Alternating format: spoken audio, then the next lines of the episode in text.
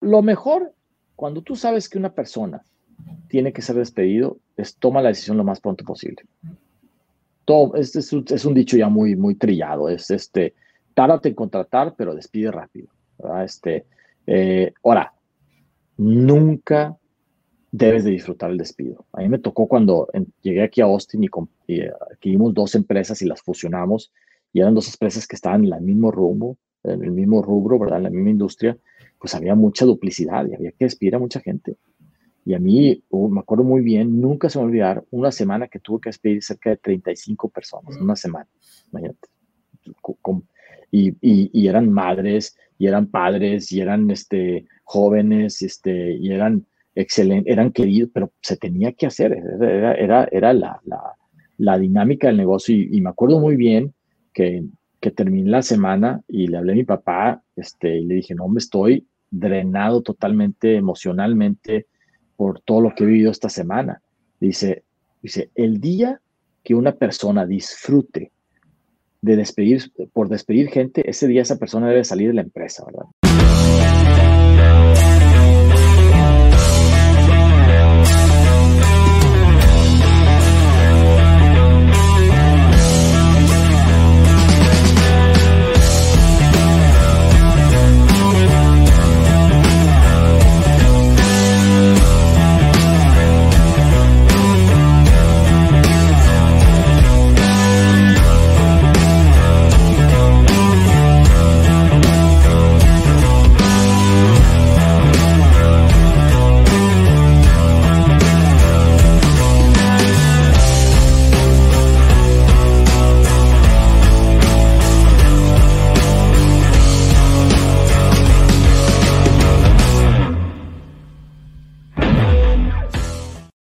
Llevado gracias al patrocinio de Panadería y Repostería Saludable Welker. Hola, ¿cómo están? Buenas noches, bienvenidos al podcast de Godín, al líder de la industria, ya en la cuarta temporada. Hoy me encuentro con Juan González, quien es cofundador de Growth Institute, eh, co-CEO de GK Capital y socio fundador de Avia Corporation. Hola Juan, ¿cómo estás? Muy bien, buenas tardes, mucho gusto Ricardo, gusto saludarte de nuevo. Vale, gracias Juan por, la, por aceptar la invitación. Eh, me gustaría empezar por quién es Juan González. Pues soy eh, mexicano, primero que nada, este, eh, nacido en Monterrey y ya llevo más de 20 años en Estados Unidos. Este, yo estoy basado en la ciudad de Austin, Texas, casado, muy feliz con mi esposa Mónica y tres hijas, este, dos de ellas ya en la universidad y una chiquita que está en va a entrar a octavo grado aquí en Estados Unidos. Eh, orgulloso papá de, de, una estudiante en Stanford y otra estudiante en Wellesley. Son unas universidades muy prestigiadas acá en Estados Unidos que llegaron ahí por sus buenos hábitos de estudio y, de, y hambre de aprendizaje, ¿verdad? Entonces, este, eh, soy eh, profesionalmente soy un, un, emprendedor. Me apasionan los negocios, me apasiona ayudar a equipos, eh, este, lo que me ha ayudado a tener éxito es ayudar a mis equipos y, me, encanta aprender de, nuevos retos, de nuevas este, tendencias, de nuevos patrones, de nuevas metodologías. Y bueno, este, lo que más me apasiona, la verdad, de todo dentro de los negocios es la tecnología y cómo la tecnología ah, impacta la vida de los seres humanos de una manera práctica también. Eh, y, bueno, este, en, general, ese es, este, ese es, ese es Juan González, este, eh, yo siento que yo no trabajo, yo disfruto todo momento, ¿verdad? Este, y, y, pues sí, para, para muchos amigos dicen que estoy loco, que trabajo sábados y domingos, pero pues para ellos es trabajo, para mí no es trabajo, ¿verdad? Entonces lo disfruto mucho. Sí, eso nos pasa a los emprendedores, ya, ya, ya no trabajar ya se nos hace raro. Oye, y el tema de educación, estuvimos viendo tu currículum y está en la descripción, ¿te gusta mucho? O sea, ¿te gusta seguir informado? Has estado en las mejores universidades, eh, tanto en México como en Estados Unidos, y ahora tus hijas, lo llevas con tus hijas. Platícanos un poquito ese, ese hambre de conocimiento. Fíjate que es interesante, Ricardo, que el, la, la, hay dos tipos de educaciones. Uno, la básica, la técnica que nos dan a todos en la universidad, en las preparatorias, este, desde, eso, desde chiquillos, en la primaria y secundaria. Y, y, la educación ya más práctica, que, se, que, que tienes que tú como profesional, independientemente del ramo en el que estés, tienes que constantemente eh, aprendiendo. Y, la verdad de las cosas es que hoy hay una sobreoferta de educación. Entonces tú tienes que ser muy inteligente en cómo filtras esto. Entonces yo, yo la verdad es que eh, me he dado cuenta que a nivel eh, de, educación de la que yo busco, que es educación de cómo mejorar el desempeño de empresas, pues la mejor manera de filtrar las cosas es yendo con las entidades o las universidades que más invierten en investigación pero a veces las, universidades se pierden mucho en la academia y en la filosofía de las cosas. Entonces, por eso eh, mi socio Daniel y yo este, nos buscamos mucho la, la, mezcla, lo híbrido entre, entre la, educación que captas de una persona que implementa el día a día metodologías y herramientas para crecer empresas y también con la universidad, ¿verdad? Este, y, y, de hecho, eh, eh, a final de cuentas, lo que aprendes en las universidades eh, es muy valioso, pero los que, lo que, a quien conoces en las universidades, eso es poderosísimo, Este, y, y, eso es lo que me, es por lo que a mí me ha, me ha este, eh, interesado mucho estar en, en, las universidades que he estado, porque es un, un, network muy, muy poderoso, ¿verdad? Este, y es lo que espero que mis hijas busquen también y que se entusiasmen con esa, con esa, porque al final de cuentas es interesante lo de las universidades de prestigio no es que te enseñen cosas diferentes. Lo que sí es que para entrar ahí es difícil y, es un filtraje y cuando entras estás con personas que en realidad se esforzaron por estar ahí. Esa, es la, verdad, ¿verdad? Y entonces tú, hoy, hoy estoy en un ambiente muy bueno. Pues sí, es que es el ambiente que te esforzaste a entrar y que no cualquiera entra. Un ambiente competitivo. Totalmente, totalmente competitivo. Y son muy, son estilos muy diferentes, ¿verdad? Te, te vas al este de Estados Unidos, a Harvard, es la ley de la jungla. Ahí, si no, si no te va bien, te lleva la que te trajo, ¿verdad?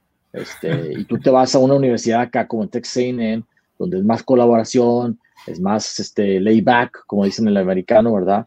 Este, y luego tú te vas a una universidad como Stanford, donde ahí la ciencia es la que manda, ¿verdad? Entonces es bien interesante los, las filosofías, pero la clave es que, pues como seres humanos debemos ser esponjas, ¿verdad? Esponjas que, que absorbemos ideas, pero absorber ideas y conocimientos no para quedártelas, sino para aplicarlas, para implementarlas. Así es. ¿Por qué haces lo que haces, Juan? Ah, ah, fíjate, ayer estaba con, acabo de arrancar una empresa, bueno, no arrancaba, hace cuatro años invertí en una empresa que ya está despegando de tecnología de blockchain y estaba con mi socio y decía yo, ¿por qué? ¿Cuál es el propósito de esta empresa? Y nos dimos cuenta que el propósito, y, y que es algo que yo me sentí muy apasionado de, es eh, la verdad es que a mí me interesa mucho usar tecnología y métodos e ideas para que la gente trabaje mejor, colabore mejor y confíe en uno y en el otro más. Eh, si tú me dices, ¿por qué hago lo que hago? Porque yo creo que toda empresa, en toda industria de cualquier tamaño, tiene la capacidad de crecer y, impactar y dominar su industria. Eh, entonces, este, lo disfruto mucho y ahorita estoy ayudando hospitales, estoy ayudando empresas de, de manufactura, estoy ayudando empresas de tequila, ¿verdad? Este, estoy ayudando empresas de, ya se me olvidó la otra, de, legal, ¿verdad? Estoy ayudando empresas de, de financiamientos médicos, entonces, este, eh, es, muy, es muy interesante de hecho ahorita acabamos de empezar a trabajar con, con la Mercedes-Benz, ¿verdad? Entonces, este, ahora sí ya estamos en una liga bien interesante. wow. Oye, has estado en los tres roles, eh, creas empresas, diriges empresas y eres consultor de empresas. ¿Qué te gusta más y qué se te hace más complicado? Digo, disfruto mucho la consultoría y el coaching porque aprendo mucho.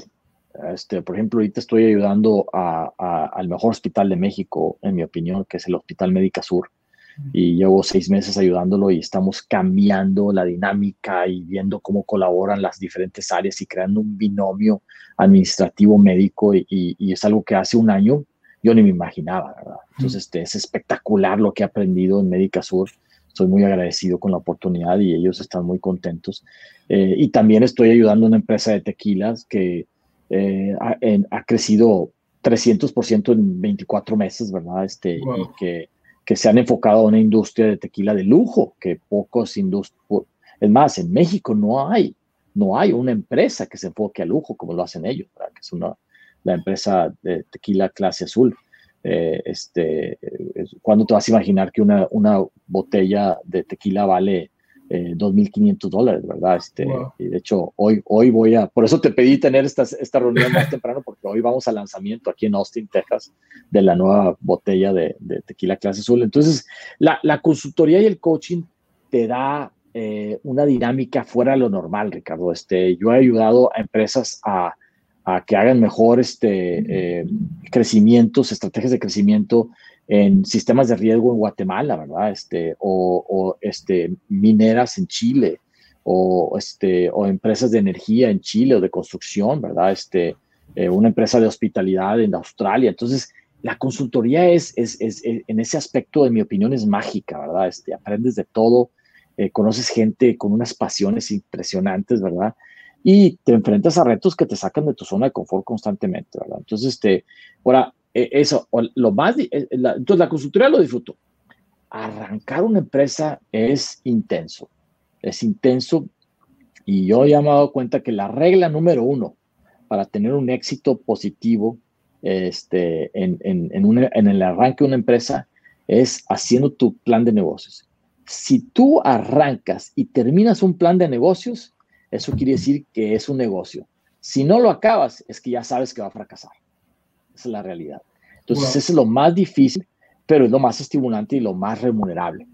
Este, es la verdad. Y en eso yo aprecio mucho a mi socio eh, Jesús Gabriel Fuentes, que es mi socio de la empresa de blockchain, que él es persistente, persistente, persistente y un apasionado de la, de la tecnología. Entonces, este, eh, disfruto la consultoría, aprendes la consultoría, pero lo más difícil y lo más remunerable es arrancar una empresa. Y yo ahí eh, soy un apasionado de ayudar a las personas que le entran, como dicen, le entran al toro por los cuernos, ¿Y la dirección? La dirección es intensa, es muy sola, hay mucha soledad en la dirección, este, eh, y, y creo que los directores nos perdemos a veces. Yo fui director aquí de una estación, de una, una empresa de medios aquí en Austin, Texas. Este, siete estaciones eran. Y, y sí estás bien ocupado, pero estás bien solo. El problema es que el error más grande que yo cometí y que lo aprendí y me ayudó mucho a aprenderlo y, enfocarme es que el director piensa que su meta es el IBIDA o los, los, los, ingresos antes de impuestos y depreciaciones y amortizaciones. Y esa no es la meta, ese es un resultado. La meta del director general es que su gente sea exitosa. Ese es el reto más grande que tenemos como directores. Ahorita estaba en mi sesión de semanal de trabajo con, mi, con la empresa de consultoría que tengo, Navia, y, y, y ese es mi reto. Más que yo reportar mis números y todo, yo tengo que asegurarme cómo cada uno de mis, de mis, de mis miembros de equipo, de mis, este, de mis amigos, porque somos amigos, la verdad, nos estimamos mucho, sea exitoso en lo que hace desde la quien administra hasta que vende, hasta el que presenta, el que lleva al cliente. Y la dirección es eso, la dirección es tienes que asegurarte de que todos sean exitosos. Y si todos son exitosos, el EBITDA va a estar bueno, pero el EBITDA no es la meta. Mm. Eso es, lo, eso es lo, importante, ¿verdad? Entonces, este, el director conecta todos los puntos, todos los puntos de la organización los conecta, ¿verdad? Entonces, este, eh, esas son mis perspectivas en estos tres puestos. Ahora, los tres son fascinantes, ¿eh? Y felicito a todos los que tienen éxito y que le entran a eso. Oye, ahorita hablaste de equipo y generalmente cuando en este podcast los líderes siempre hablan del equipo y que es lo más importante del equipo. Y después del equipo obtienes el resultado. Y lo, lo mencionaste con otras palabras, pero ¿cómo eliges a alguien que quiere participar en, eh, en tu equipo? En una entrevista, ¿qué es lo que te gusta ver en ellos? Bueno, mucho tiene que ver los valores de, la empresa, porque, por ejemplo, los valores que tenemos en Growth Institute son diferentes a los valores que yo tengo en Avia y son diferentes a los valores que tengo en Safe, que es la empresa de, blockchain. Eh, eh, y los valores es como tomas decisiones del día a día. Eh, te voy a explicar un poquito cómo, cómo, cómo yo, las herramientas que utilizo yo para seleccionar a las personas correctas. Por ejemplo, en Avia, Avia es una empresa de consultoría. Nosotros vendemos conocimientos. nuestros clientes nos buscan porque no pueden resolver un problema. Entonces, uno de nuestros valores es, creciendo, aprendiendo. Y si no aprendes, no vas a crecer en la empresa. Entonces, yo cuando eh, me, me, llega un, el nombre, porque a mí no me gusta ver el currículum. Yo siento que el currículum vitae es la mentira más grande del mundo, porque es lo, es lo más cercano a la perfección, ¿estás de acuerdo? ¿Cuándo has visto un currículum? Fíjate, te cuento una historia que te vas a reír mucho. Cuando yo me gradué del programa que estuve en Harvard, pues Harvard se, se beneficia porque yo logro un buen contrato, ¿verdad?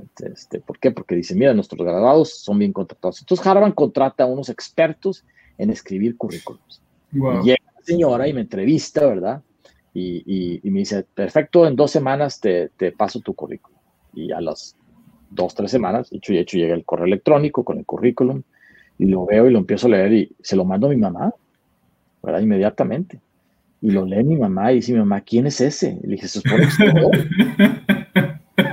Así es, los currículums es la mentira más grande del mundo. Yo sé que no todo es mentira, pero, pero es lo más cercano a la perfección. Entonces yo lo que hago, eh, Ricardo, es, yo tengo una serie de preguntas estándares, las más, o sea, yo aprecio el trabajo y, y aprecio que la gente valore y disfrute el trabajo. Entonces, para mí, el trabajo intenso, pero con precisión, es muy valioso. Entonces yo les pregunto a mis candidatos, a ver, explícame cuándo tuviste una oportunidad donde tuviste que trabajar intensamente más allá de lo que es normal y, cómo te sentiste. Y, ahí veo candidatos que dicen, no, hombre, nos pusieron un proyecto y tuvimos que trabajar viernes, sábado y domingo hasta las nueve de la noche y terminamos y lo entregamos y el lunes celebramos con, con equipo, ¿verdad? Este, lo disfrutamos y, y, y, ya estábamos listos para el siguiente proyecto. Y pues esta persona aprecia el valor, aprecia el valor de trabajar duro y, de, la, recompensa de terminar un proyecto sin tener que preocuparse de que trabajó viernes, sábado y domingo.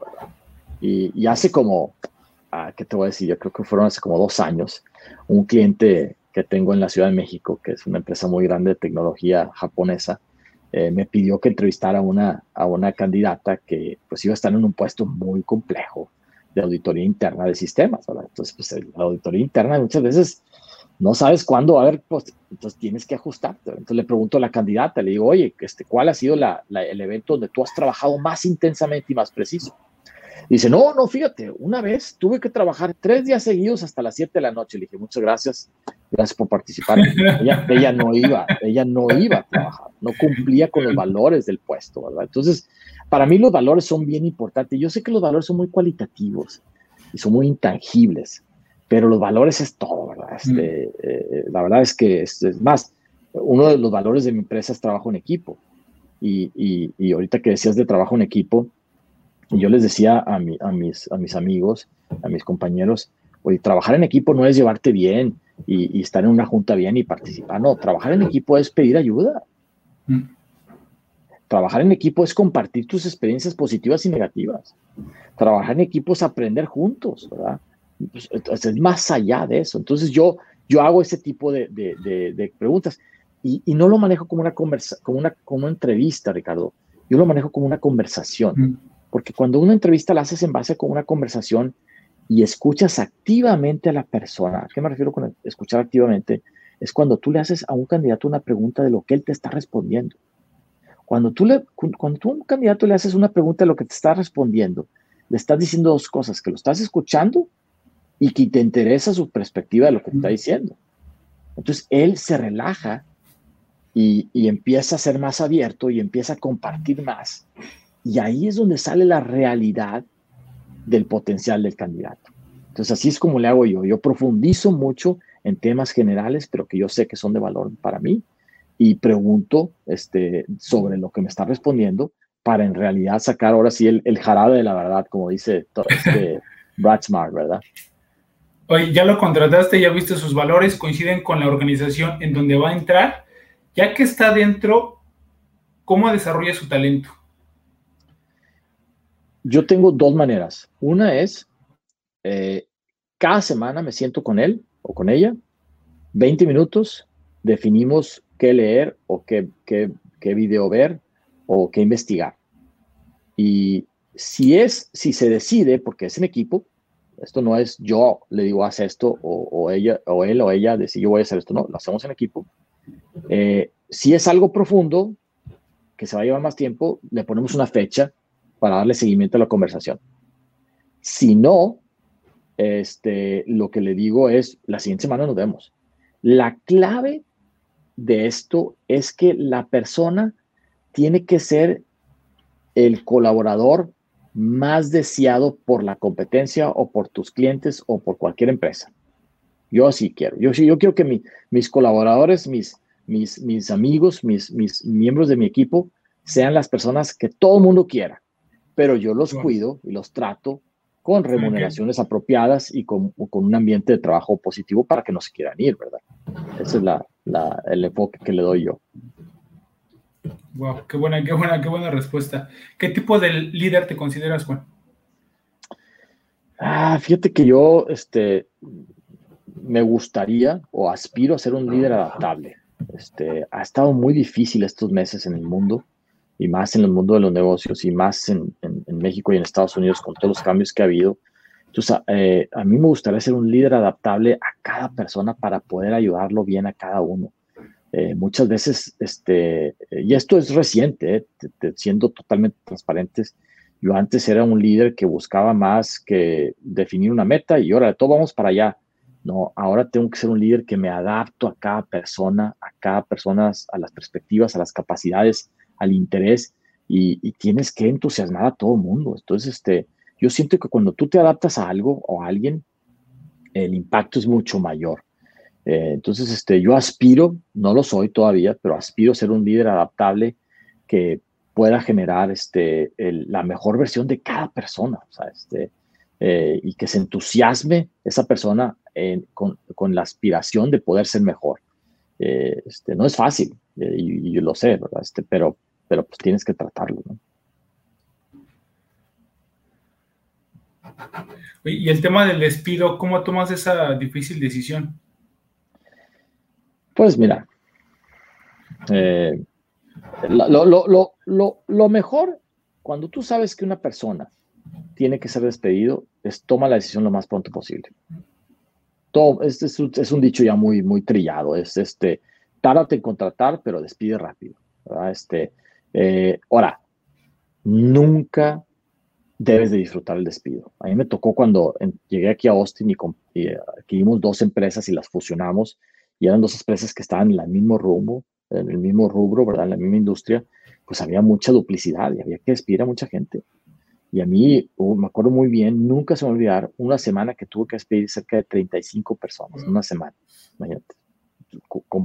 Y, eran madres, y eran padres, y eran este, jóvenes, este, y eran excelentes, eran queridos, pero se tenía que hacer, era, era, la, la, dinámica del negocio. Y, me acuerdo muy bien que, que terminé la semana y le hablé a mi papá este, y le dije, no, me estoy drenado totalmente emocionalmente por todo lo que he vivido esta semana. Dice, dice, el día que una persona disfrute de despedir, por despedir gente, ese día esa persona debe salir de la empresa, ¿verdad? Nunca se va a disfrutar, mm. pero se tiene que hacer, ¿verdad? Este, Desafortunadamente así es, pero yo eh, lo que busco en los despidos es ser totalmente transparentes. Si es por desempeño, se le, se le avisa desde antes, ¿verdad? Se le va diciendo. Si es por situaciones de presupuestos, se le tiene que también eh, avisar, ¿verdad? Y, y lo más por lo más constante o lo más repetido, en mi opinión, es el despido por falta de empate cultural. Y tienes que hacerle claro eso, no solo a la persona que despides, sino al resto del equipo que estás despidiendo a la persona porque no empata culturalmente con la empresa. ¿Qué es lo que te sientes orgulloso de haber realizado, haber hecho en tu vida? Yo creo que eh, primero que nada, mi familia, este, lo que hemos logrado mi esposa y yo, es, este, en mis tres hijas, es, es para nosotros un gran orgullo. Eh, la otra es también, a mí me, me agrada mucho el, el estarme reinventando. Este, eh, por ejemplo, yo soy mexicano y, y, yo no tenía hábitos de lectura hasta que, hasta que llegué a la Universidad de Harvard y pues había que leer dos, tres libros por semana y casos y escritos y todo. Y, me reinventé y, me metí a cursos para leer rápidos en inglés, ¿verdad? Este, y porque si no, pues te come vivo el programa, ¿verdad? Este, y hoy en día eh, leo, no sé, cuatro libros por mes, ¿verdad? Este, cosa que, que lo, lo, me siento todavía que voy lento, ¿verdad? Porque, este, por ejemplo, mi hija Fernanda lee 25 o 30 libros al mes, imagínate. Entonces, este, yo, yo me siento muy orgulloso de que me he reinventado y, y, y, eso me ha ayudado mucho a generar más valor a clientes, a empleados, a mi familia, a mis amigos, ¿verdad? Este, eh, entonces yo creo que, eh, ahora, eh, digo reinventado y transformado. yo soy total, voy totalmente en contra de la palabra evolución, porque la evolución es muy lenta. Aquí tenemos que reinventarnos y transformarnos. Y entonces, en eso yo me, yo me, este, me, me, me siento muy contento. Ahora, lo que sí, y eso no se lo recomiendo a nadie, a mí me encantan los riesgos yo le yo invierto mucho en el riesgo, ¿verdad? Este, eres emprendedor, Juan, eres emprendedor. Soy emprendedor, y, eso nunca se me va a quitar. Este, este, pero sí, este, eh, a mí me, me, siento también orgulloso, pero bueno, eh, aquí estoy, ¿verdad? Este, ya americano, mexicano, este, invirtiendo en Estados Unidos, invirtiendo en México. Eh, a mí me da risa, por ejemplo, mi socio, de la última, última empresa que arranqué. Él es lo contrario a mí, él nació en Denver y se fue a vivir a San Miguel de Allende. Este, yo nací en Monterrey y me vine a vivir a Austin, ¿verdad? Este, y, y, estoy, qué, loco en Austin ahorita está invirtiendo en México. Bueno, pues eh, eso, eso, de eso me siento orgulloso. Yo, yo tomo riesgos, este, quizás no bien analizados, pero los tomo. ¿Y tu mayor fracaso? Mire, yo creo que mi, mi mayor, son muchos, ¿eh? También eres emprendedor. Sí, son muchos. Este, eh, yo creo que el, el, fracaso más, más complicado que he tenido yo es en una empresa de software que teníamos una oportunidad excelente de crecer, excelente de disrumpir el mercado este, y no pude manejar bien a mi equipo. Eh, tuve la fortuna este, de tener dos socios excelentes eh, y uno de ellos este, se desvió mucho por la cuestión del, del, alcohol y no pudimos controlar eso. Y yo tenía mucha ilusión de ese negocio, había invertido mucho, este, el equipo que teníamos era de alta, de alta calidad, ¿verdad? Este, entonces, este, eh, es difícil cerrar un negocio, ¿eh? es difícil cerrar, es difícil afectar a familias, ¿verdad? Este, pero bueno, se aprendió muchísimo, ¿verdad? Se aprendió muchísimo, este, y pues hay que continuar, ¿verdad? Este, no, no es el fin y, es un negocio, no somos como personas, ¿verdad? Este, pero, pero, pero digo, eh, hay que rebotar, ¿verdad? Este, el fracaso es algo que va a estar, este, está en el pasado, está en el presente y está en el futuro. Entonces, este, no, no, no podemos negarlo, ¿verdad? ¿Tu mayor miedo? Son varios. Eh, eh, yo creo que este, sigo teniendo miedo al fracaso.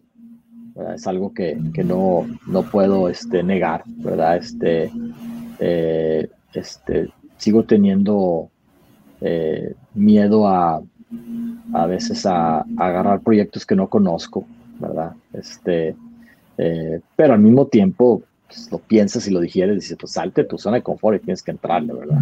Este, a mí sí me da mucho miedo el, el no tener un equipo correcto, no, no tener un equipo comprometido, el no tener un equipo que, que tenga el, mismo sentimiento de pertenencia que tengo yo.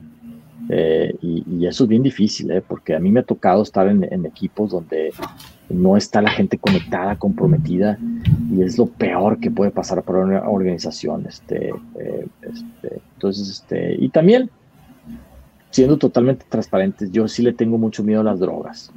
Este, eh, por, por, el mismo, por mi misma este, profesión, eh, hubo un momento hace como cinco años que me pidieron que apoyara una empresa que se dedica a, ayudar a jóvenes a reducir la dependencia química en drogas y, estuve viviendo muy de cerca esa tragedia y, es, es, horrible. Este, es algo es impresionante la, lo, lo, cómo ven las cosas esas, las personas en esa, industria y cómo llega una, una, persona que sabes tú que tiene dependencia de las drogas y a las dos, tres semanas no sobrevive. Y tú no puede ser, es un ser humano que un momento, en un momento dado estuvo en los brazos y en las manos de sus padres, ¿verdad?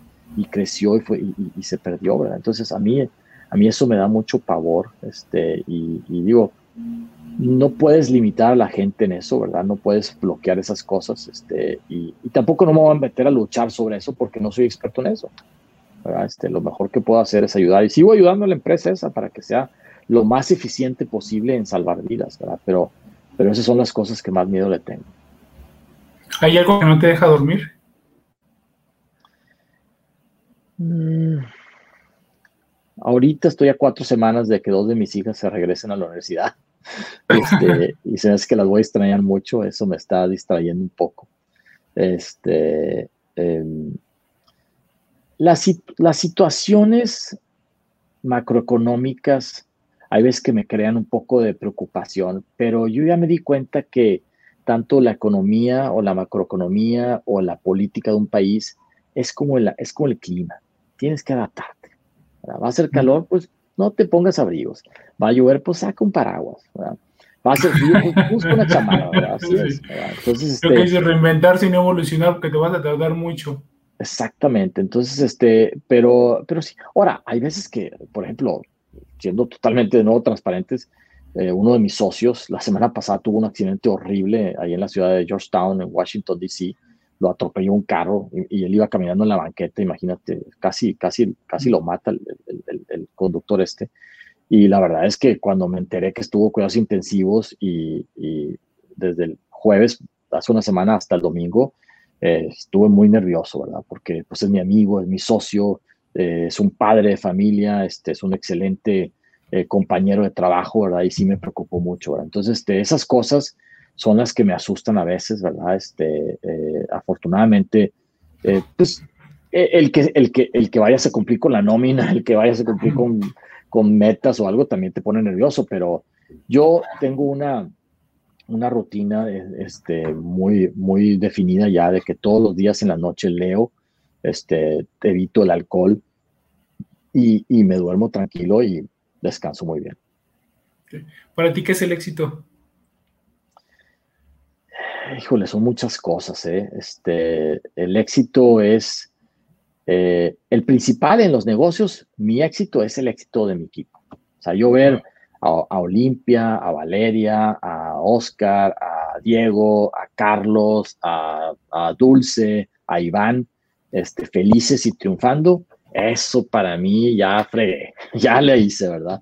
Este, eh, y cuando veo a Jesús mi otro socio este, contento y entusiasmado con un reto nuevo, eso para mí es felicidad, ¿verdad? Este, y sí, trae sus, sus premios por, otros, por otras, de otras maneras, pero eso es lo más este, importante para mí. Y de hecho, en mi familia, yo veo a mis hijas, eh, Roberta que está en la Universidad de Stanford y Fernanda que va a Wellesley, las veo entusiasmadas, apasionadas por lo que van a estudiar.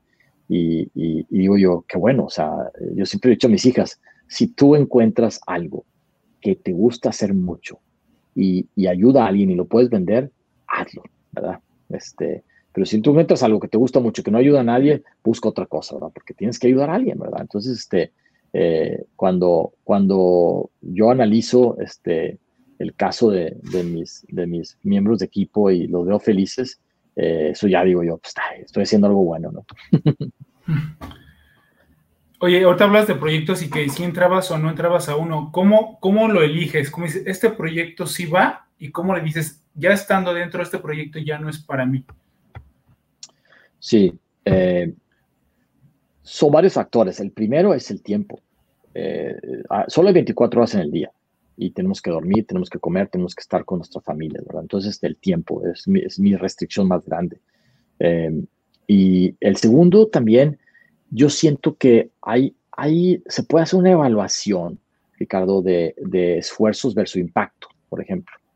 Y tú puedes enfocarte con tus conocimientos en un proyecto y dices, tú sabes que si yo hago esto, el esfuerzo va a ser intenso, pero mis resultados van a ser intensos porque es lo que yo hago.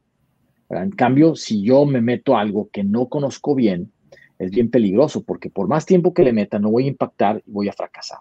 Entonces, por ejemplo, en el caso de, de, Safe, que es la empresa de blockchain, decidí entrar porque mi socio, que es un, genio en, en, el desarrollo de aplicativos para blockchain, este, es muy bueno, es un genio, es un visionario, ¿verdad?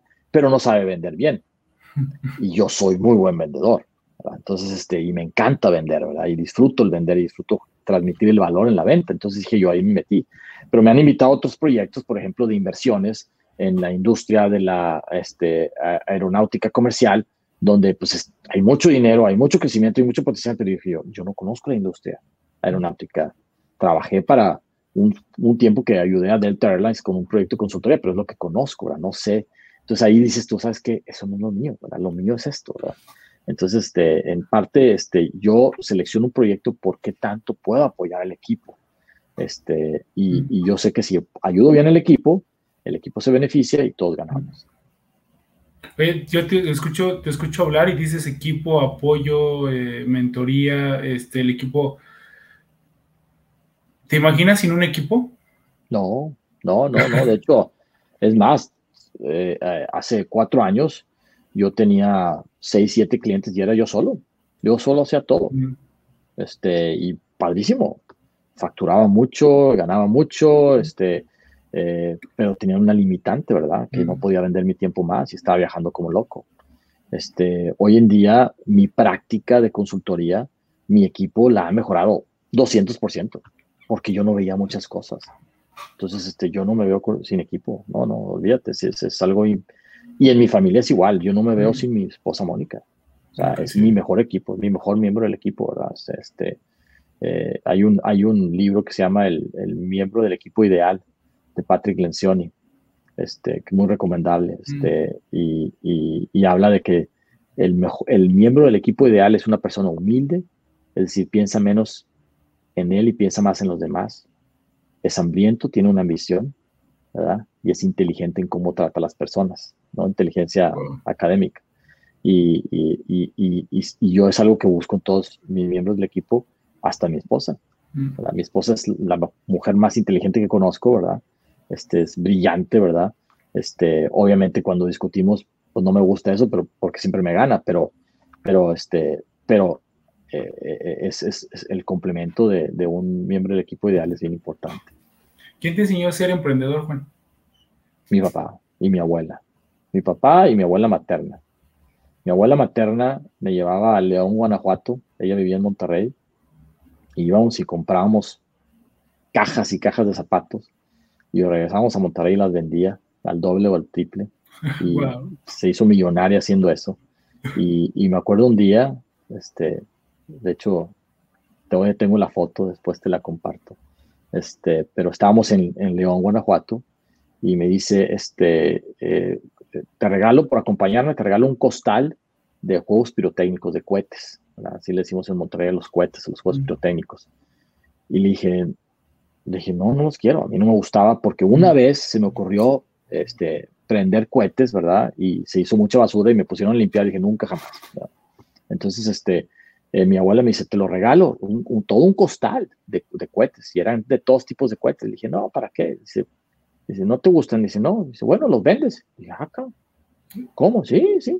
Total, me compró un costal de cohetes. Llegamos a Monterrey fuimos al, a la sucursal de, del banco donde ella hacía, era cliente, que la trataban como reina, ¿verdad? Porque tenía mucho cash.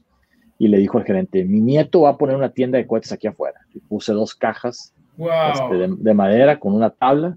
Y mi, mi, primo, mi primo hermano, que es mi compadre y es mi mejor amigo también, este, nos pusimos a vender cohetes. Y, y pues empezamos a vender cohetes y empezamos a ver el dinero y se vendió rápido y nos fuimos otra vez al mercado de Monterrey y compramos más y, y, vendimos más hasta que, hasta que ya teníamos como tres mesas, ¿verdad? Y estábamos vendiendo muchísimos cohetes, ¿verdad? Y llegó una persona del sindicato de, el sindicato de coheteros y me dijo, ¿cuánto me vendes todo tu negocio? Y le dije, pues lo que cuesta cada cohete. y dijo, ok, y contamos todos y me pagó. Y me acuerdo muy bien que mi primo se había ido a comprar una soda y unos gancitos para, para, para comer algo. Y llegó y dice, ¿qué pasó? ¿Nos robaron? Le dije, no, no, ya nos pagaron, vámonos. Entonces, esa fue mi primera experiencia de negocios, ¿verdad? Este, eh, la verdad es que este, desde ese momento me encantó hacer negocios y venderlos, ¿verdad? Este, eh, entonces, este, wow. los, ya, los llamamos... ¿Cuántos tenías, Juan? Tenía 14, 13, 13 o 14 años. Oye, creaste una empresa, tuviste ubicación, eh, clientes, eh, compras, inventario, expansión, lo escalaste y al final lo vendiste, o sea, como, una, un unicornio, ¿no? sí, y, y, el fondeo fue de Family and Friends. Sí, bueno, sí. Las tres M's sí, ocupaste, ¿no? O sea, todo es una empresa tal cual. Sí, sí, entonces nosotros nos denominamos el cartel del cohete ahí en Monterrey. Este, pero sí, este, y mi padre, mi padre es un, es, es un ingeniero químico muy brillante y, y, y, él se dio cuenta que trabajando para una empresa que trabajaba, que era muy buena en Monterrey, pues no podía vivir el estilo de vida que podía vivir, que quería vivir y, y eh, él diseñó unas tecnologías para tratamiento de agua y pues no hay nada mejor que una tecnología. La tecnología la diseñas y la vendes miles de veces. Y, afortunadamente es lo que hace él, ¿verdad? Este, pero siempre ha sido muy emprendedor. Y mi madre también, mi madre, cuando había problemas económicos, ella se ponía de sacar su licencia de bienes raíces y podía vender casas, ¿verdad? Entonces, este, eh, la verdad es que lo traigo en la sangre por muchas, por muchas este, vertientes de mi árbol genealógico, ¿verdad? Oye, ¿cómo definirías un gran ser humano? Yo creo que un gran ser humano primero tiene que ser auténtico. Este, o sea, tiene que creer en lo que, en lo que disfruta, en lo que hace. O sea, este, si tú ves a una persona que, que sientes que está siendo un poquito más de actor o de hipócrita, pues a lo mejor es muy bueno y todo. O sea, no es, no es una mala persona, ¿verdad? Pero, pero no está completo. ¿verdad? Este, yo creo que si, si la persona que encuentra haciendo, que, haciendo algo que le gusta, ayuda a los demás y tiene una vida buena, pues para mí es una persona muy, muy, muy sana, ¿verdad? Este, eh, ahora, el otro factor del ser humano, en mi opinión, es, pues tienes que ayudar a los demás sin caer en hacerlos dependientes, ¿verdad? Porque a mí me ha tocado que hay personas con las que, este, trabajo o, o hago proyectos que es lo único que quieren es dinero, pero sin hacer nada. Pues no, eso, no funciona, ¿verdad? Este, yo creo en el capitalismo y en el capitalismo más puro, ¿verdad? Este, entonces, este, pero yo creo que las personas que, que, no, que no dicen mentiras, las personas que no se engañan a sus valores, a sus principios, esas son muy buenas personas. Este, y, y bueno, está el factor de la pasión, ¿verdad? Hay gente que tiene una pasión tremenda. O sea, yo veo a mi hija Roberta, o sea, está obsesionada por ser psicóloga ya, ¿verdad? Este, porque ya se dio cuenta que tiene una capacidad, que tiene este, las habilidades y que le gusta y que está aprendiendo y dices tú, mira, qué interesante, ¿verdad? Este, eh, eh, entonces, este, pues, todo ser humano debe ser honesto consigo mismo, este, eh, independientemente que diga mentiras o no, tienes que ser honesto conmigo, contigo mismo, este, y no engañarte, ¿verdad? Entonces, para mí eso es lo que se me hace que es muy valioso. ¿Cómo mantienes el enfoque, Juan, habiendo tantas distracciones? Papelito todos los días. Wow. ¿Qué es, es tu resumen de prioridades? Seis, seis al día. Este es un método que se llama Ivy Lee, que es un, mm. era el CFO de John D. Rockefeller. Y yo lo que hago es, y hay veces que son menos, ¿eh? lo ideal es seis, todos los días en la noche, más ahorita termino esta plática contigo y voy a planear mi siguiente día, porque todavía traes el día fresco, ¿estás de acuerdo? Ahorita lo acabo de cerrar, sé que traigo. Porque si lo tratas de, no, me levanto mañana a las 5 de la mañana y no, ya, ya dormiste, ya despertaste, ya se te olvidaron muchas cosas. Entonces yo saco un post-it todos los días en la tarde y tengo, tengo mis prioridades de la semana en una hoja más grande, ¿verdad? Este, eh, y, y, en base a las prioridades que tengo de la semana, las voy tachando, ¿verdad? Saco mis, mis tareas diarias. Eh, procuro limitarlo a seis, ¿verdad? Y lo que hago es los ordeno, que es lo primero que tengo que hacer, lo segundo, lo tercero, lo cuarto, lo quinto y lo sexto. Y si no acabo, este, me queden cuatro, por ejemplo, y me quedaron dos. Ah, ok, perfecto. Si esos dos ya no son críticos, ya no los hago. ¿verdad? Este, y el siguiente día pongo otros seis, o si no, esos dos son los primeros, ¿verdad? Eh, pero sí, a mí me funciona muy bien esto, es, una, es un proceso. Este, y la otra cosa que, que recomiendo yo mucho es los viernes, mañana en la tarde, planea tu semana. Y, aparte de escribir tus prioridades, esto se, lo recomiendo a todo el mundo. Lee, ve tu calendario de la semana que está terminando y analiza las juntas donde tú no generaste valor y la junta no te generó valor. Analízalas. Y ve la siguiente semana y te aseguro que vas a tener dos, tres iguales. Quítalas. Diles que no vas a ir, no pasa nada. ¿Verdad?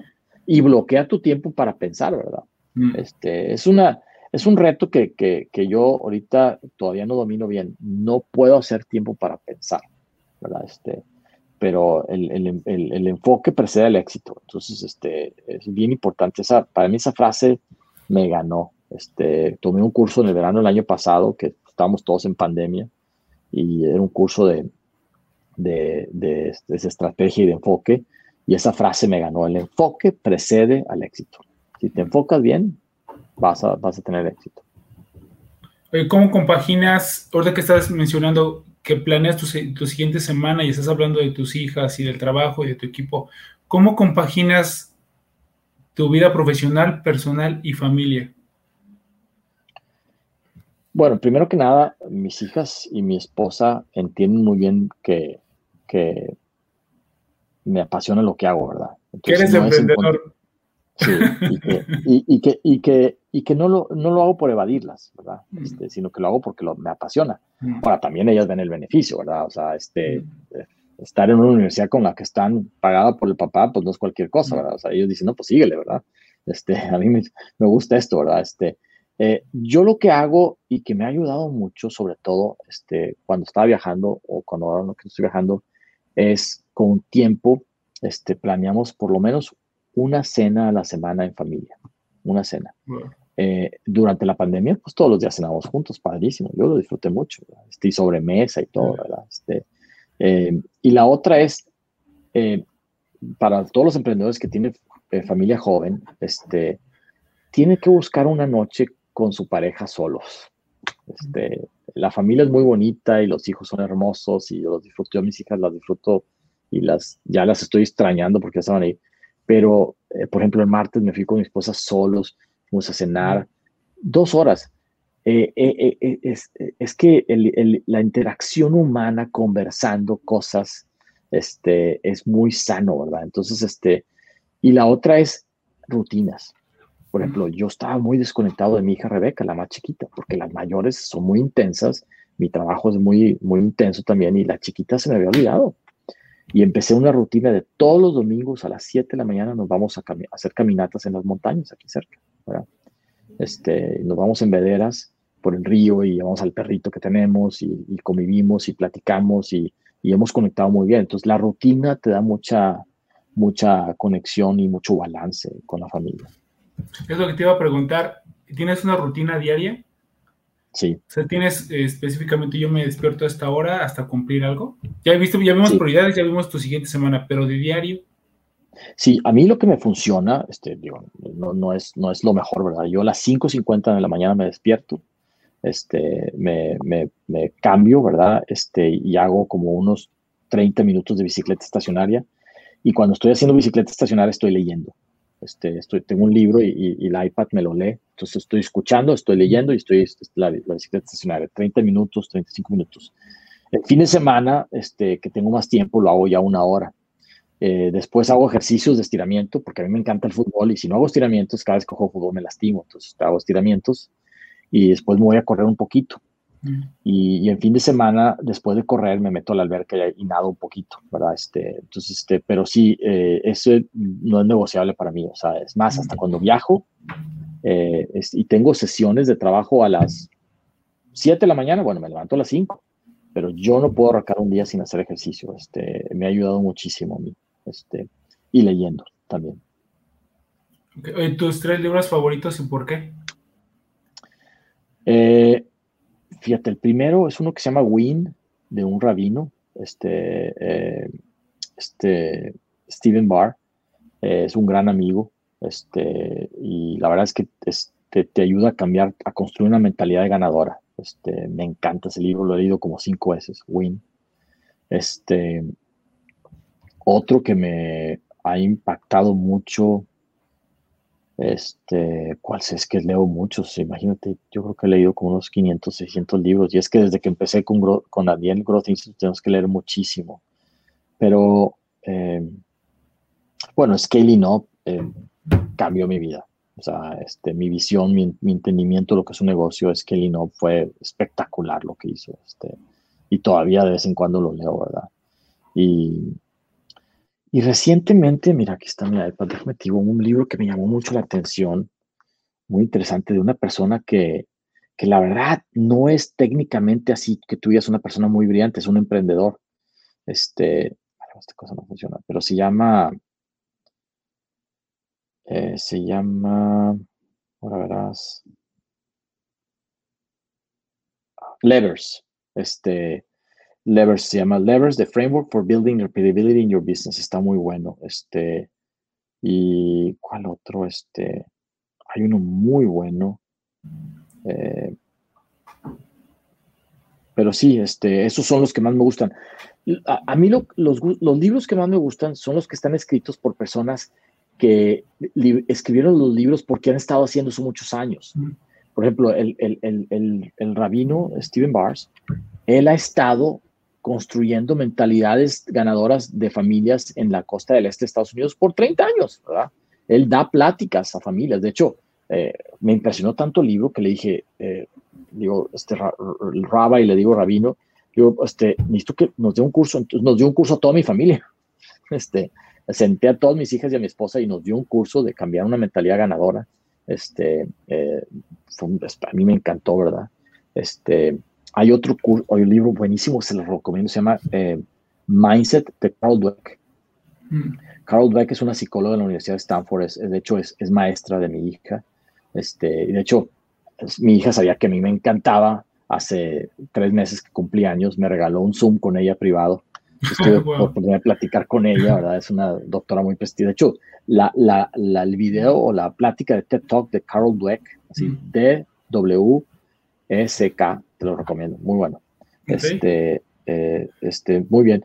Y, y, digo, otro libro que a mí me, me impresionó mucho es este, eh, uno que se llama The Splendid Bile, uh, de, de, la historia de Winston Churchill en la, en, la, en la Segunda Guerra Mundial y cómo se enfrentó a todas las adversidades. Y la verdad es que si algún día crees que tienes un día difícil, lees ese libro y te das cuenta que no tienes nada difícil. O sea, este, eh, Splendid Vile se llama, este, the, Splendid and the Vile. Este, espectacular eh, lo que hizo este señor.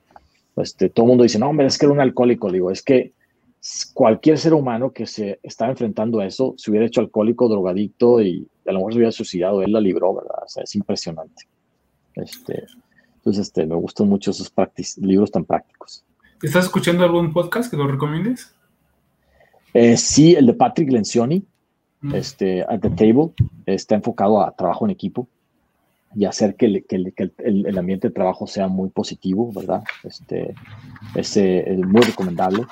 Eh, pero no, leo más. La verdad es que este, leo y bueno, en el Growth Institute tenemos excelentes materiales. Entonces, este, eh, la verdad es que yo no, yo no tengo un, un, trayecto de, de, casa a oficina muy largo. O sea, cuando estoy en mi casa, pues no. Cuando voy a mi oficina me tardo siete minutos en llegar a mi oficina. Entonces, no, no es que estoy mucho en el tráfico, ¿verdad? Entonces, este, lo que hago es leo más, ¿verdad? Este, y, y veo videos. Este, afortunadamente, por el Growth Institute, muy seguido tengo que ver si los videos están buenos o no, entonces pues ahí aprendes mucho, ¿verdad? Este, pero sí, el podcast de Patrick Lencioni, cuando tengo oportunidad lo leo. Sí. Ok, Juan, pasemos a la última sección. Eh, te voy a decir una palabra, por favor contéstame con la primera palabra que te venga a la mente. ¿Listo? Sí. Amor. Mónica. Trabajo. Energía. Líder. Equipo. Empresa. Todo. Pasión. Crecer. Growth Institute. Aprender. Inspiración. Implementar. Amistad.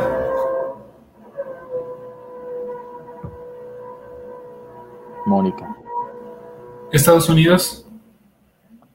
Oportunidad. Tecnología.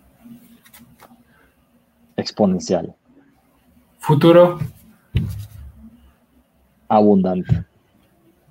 Talento. Es todo. Avia.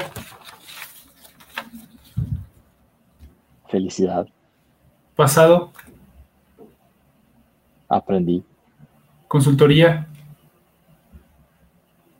Dinámico. México. Fuerte. Escalar. Felicidad. COVID. Ajuste. Jefe. Amigo. Disrupción. Divertidísimo. Empleado. Mejor amigo. Familia. Es todo. Equipo.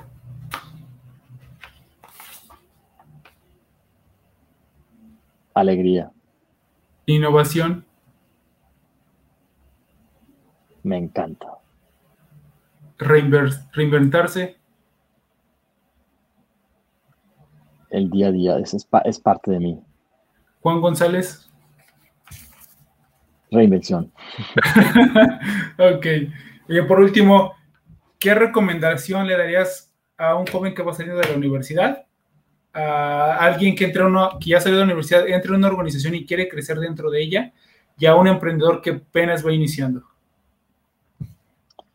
al que va saliendo de la universidad y va entrando una empresa, primero que conozca a todos, como amigos, como personas que les gusta, están casados, tienen hijos, eh, este, cuáles son sus pasiones, sus hobbies, todo, ¿verdad? Eh, y lo más importante del puesto que va a agarrar es que identifique muy bien dos cosas. ¿Por qué el puesto existe? ¿A quién va a beneficiar con ese puesto, con esa labor, con esas tareas. Y segundo, cómo mide su desempeño. Que lo tenga bien claro. Tiene que tener bien claro cómo mide el desempeño. Y una vez que tenga claro el por qué, el propósito de su puesto y cómo mide el desempeño, que identifique qué tiene que aprender para, hacer el, para lograr el mejor desempeño. Y, y al dijiste el otro, el emprendedor, ¿verdad? el emprendedor que va iniciando. El emprendedor tiene que, dos cosas. Una, tienes que hacer un, plan de negocios de la empresa, de tu proyecto, y acábalo. No lo dejes a medias. Y ese plan de negocios que debe de tener, claro, la necesidad que se está cubriendo, la oportunidad, el mercado, el cliente, la competencia, este, factores de diferenciación, ¿verdad? Tus metas de largo plazo, este, tus competencias como, como, como como fundador y tus competencias como empresa, ¿verdad? Y por qué existe la empresa, ¿ok? No qué hace y cómo lo hace, por qué existe. Pero ya que tengas todo eso claro, tienes que hacer un modelo financiero que explique a tu negocio. Si no tienes un modelo financiero, no vas a poder demostrar que es negocio. Eso es bien importante. Este, entonces, esas dos cosas son claves. ¿Y alguien que va saliendo de la universidad? Que se prepare porque va a tener que, lo que aprendió prácticamente no sirve para nada. Este, así me pasó a mí. Este, yo he tenido oportunidad de estudiar en muy buenas universidades y sales y sientes que sabes todo, no sabes nada. Eh, entonces, prepárate para leer más, eh, conoce a gente, conoce a la gente profundamente, no nomás, ah, ¿dónde vives? ¿Dónde naciste? ¿Qué haces? No, conoce a gente desde el punto de vista a ver, qué le gusta, qué no le gusta, este, qué, de dónde viene su familia, ¿verdad? Este, ¿Por qué? Porque entre más gente conozcas vas a ver más, más este, interacción, vas a ver más oportunidades. A mí, mi vida ha sido eso, de conocer gente. Ok, pues algo más que quieras agregar, Juan. Y bueno, si quieres agregar algo y que nos platiques un poquito de las, de las empresas de Grody Institute, de Avia y de G Capital. Sí. Bueno, mira, este, una cosa que es bien importante eh, para, o sea, si, la gente quiere triunfar, tiene que estar dispuesto a trabajar mucho. Eh, el dinero fácil no se da, ¿okay? Nunca se va a dar el dinero fácil. Y, y yo les garantizo que entre más profundicen en un tema, más se esfuercen en sacar algo adelante, mejor suerte van a tener. Pero cuando tú te levantas a las 10 de la mañana y te vas a tomar un café y luego te vas a caminar y dices, no me tengo miedo mala suerte, pues sí, pues tienes mala suerte porque ni en el parque, ni en el café, ni levantándote a las 10 de la mañana vas a encontrar oportunidades. Este, las oportunidades se generan, ¿ok? Yo lo viví con mi, abuela, tenía 70 años y está como vendiendo zapatos y comprando y es una comerciante, ¿verdad? O sea, este, eh, nunca se acaba eso. Este. entonces el trabajo, el dinero fácil no existe y si, si, y si lo encuentras, ten cuidado porque quizás lo más seguro es que no venga por una cuenta correcta. Eh, de las empresas, es, es una fuente de, de, herramientas, no de conocimiento, de herramientas para crecer empresas. Y créanmelo, yo lo veo en empresas que lo han, han, utilizado esas herramientas y explotan su crecimiento. Lo he visto en emprendedores que utilizan las herramientas muy bueno. Eh, es, es, un, es, un, negocio muy noble este, y existe para nivelar el plan de el, el, terreno de juego de las empresas pequeñas con las grandes, porque tenemos, tenemos autores que por lo general nomás van a las grandes, los trajimos para que estén acá todos, ¿verdad? El leveling the playfield, eh, decimos en inglés. Eh, de Avia, Avia es una empresa de conocimiento. Las personas que están en Avia son las personas más este, preparadas para los temas que ofrecemos. Y nosotros ofrecemos cuatro temas bien básicos. Te ayudamos con estrategia y ejecución, te ayudamos con eh, herramientas para tener un proceso de ventas predecibles, te ayudamos para que sepas contratar, monitorear y ayudar a crecer a tu, a tu talento, a tu capital humano, que es lo más importante, y te ayudamos a crear una cultura de servicio al cliente interna y externa, porque todo el mundo dice, no, yo voy a dar buen servicio, y le dices a alguien, ¿qué es buen servicio? Ah, le voy a dar al cliente lo que espera. Pues ese es el mediocre. Nosotros te ayudamos a sobrepasar la expectativa de tu cliente, ¿verdad? Mm. Y GK es un fondo que más que todo este, es más estático, no hay mucho, pero uno de los proyectos de GK es Safe, Safe.io, que se llama la empresa de blockchain. Y nosotros existimos para, para, para reforzar el, el, el marco legal de México, ¿verdad? Este, y que las personas puedan hacer negocios con más confianza, este, y que pueda hacer todo más transparente y ayudar a que el país se le quite esa mentalidad, porque yo siempre he dicho, eso que dice, no, que es país, país tercermundista. Ok, defíneme qué es país tercermundista. No existe una definición de país tercermundista, está en la mentalidad de nosotros los mexicanos. Entonces nosotros queremos quitar esa mentalidad de tercermundista porque es una mentalidad. El país es primermundista, no más que no lo queremos aceptar. Así es. Pues algo más, Juan, que quieras agregar. No, muchas gracias, muy amable. Vale, pues muchas gracias. Sí, estuvo muy padre, Juan. Y nada más, este, pues, el público, el agradecimiento, esto no lo he hecho con nadie. Eh, el, curso que tomé contigo de, en Grow Institute, el, donde muestra la, el del poder más uno, el poder del uno, eh, cuando lo explicas, eh, cuando muestras la pirámide de crecimiento, liquidez y rentabilidad, eso cambió mi vida en los negocios. Ya cuando hacemos un negocio decimos, a ver, ¿por qué le vamos a tirar? ¿Qué es lo que queremos? Y eso me, ayudó muchísimo. Y ahorita en una de las empresas donde estamos, es, eh, estamos por crecimiento.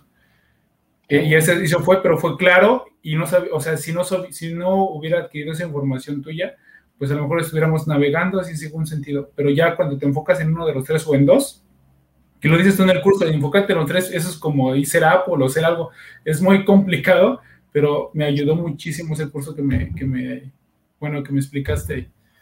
Qué bueno, qué bueno. Fíjate que la liquidez, la liquidez, mucha gente piensa, no, la liquidez es responsabilidad de finanzas, no.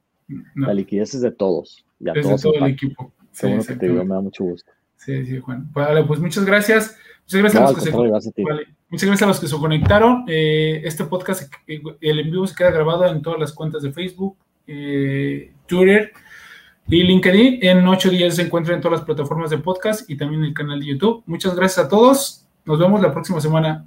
Hasta luego. Gracias. Buenas tardes. Este podcast es llevado gracias al patrocinio de Panadería y Repostería Saludable Welkery.